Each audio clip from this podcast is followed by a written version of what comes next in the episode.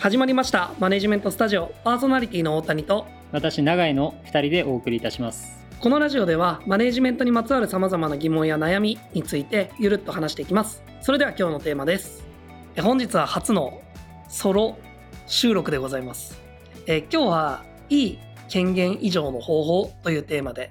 話をしようと思うんですがあの権限の異常ってそれ、まあ、どういう状態を指すのっていうのが人にも状況にもよるのでだからこれ結構難解なテーマだなと感じてるんですけど、あの、権限移譲された状態って言い換えると、担当者がその事柄に対して意思を持って自走してる状態を指すんじゃないかなと僕は思うんですよね。個人的には昔はなんかこう権限移譲っていうと自分で全てを決められるみたいにこう思っていたあの時期があったりもしたんですけど別に全てを意思決定できなくても自分の意思で自走してそれに取り組めている状態ができているならそれが権限異常済みの状態と言えるんじゃないかなと思ったりしてます。でまあこれだいぶ抽象度高いのであの多分これ聞いてくださってる方が一番知りたいと思ってるのはじゃあどうやったらその状態にできるのってことだと思うんですけど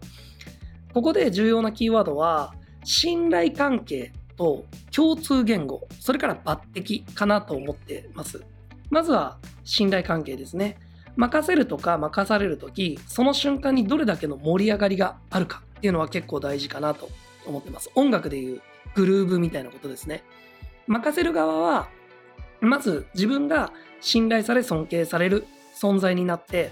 任される側も同じくそうなるべきですと。この人なら任せられる。この人に任されたからやる気が出るみたいな状態を作るために信頼関係を作ることが重要だと思います。で、2つ目に共通言語。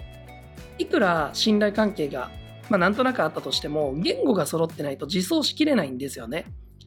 具体的に言うと、これって何でやるんだっけ？とか、やったらどんな果実が得られるんだっけ？どうなったら大成功って言えるんだっけ？とか、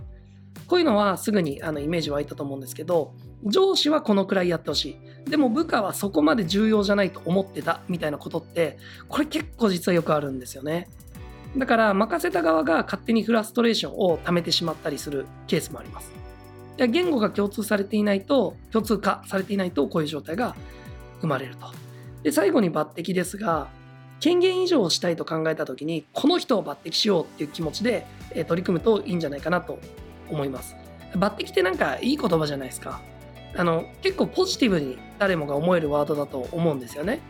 じゃあ、抜擢するっていう前提で権限移譲しようとするとまずは本人からそれをやりたいっていうこう気持ちを引き出すっていうのが前提になるじゃないですか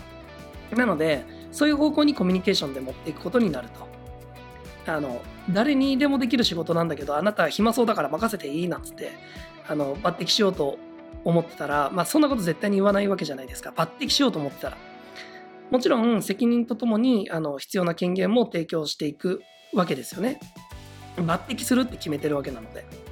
なので、これは結構有効なんじゃないかなと思ってます。で、この信頼関係を作る、共通言語を作る、抜擢するっていう、これらを通して権限以上をしていく、まあ、そのプロセスとか、その結果とか、その考え方、向き合うスタンスみたいなところは、他の回でもいろいろ触れていければと思うんですが、まあ、今日は、あの、すごく短いんですけど、これで終わろうと思います。ありがとうございました。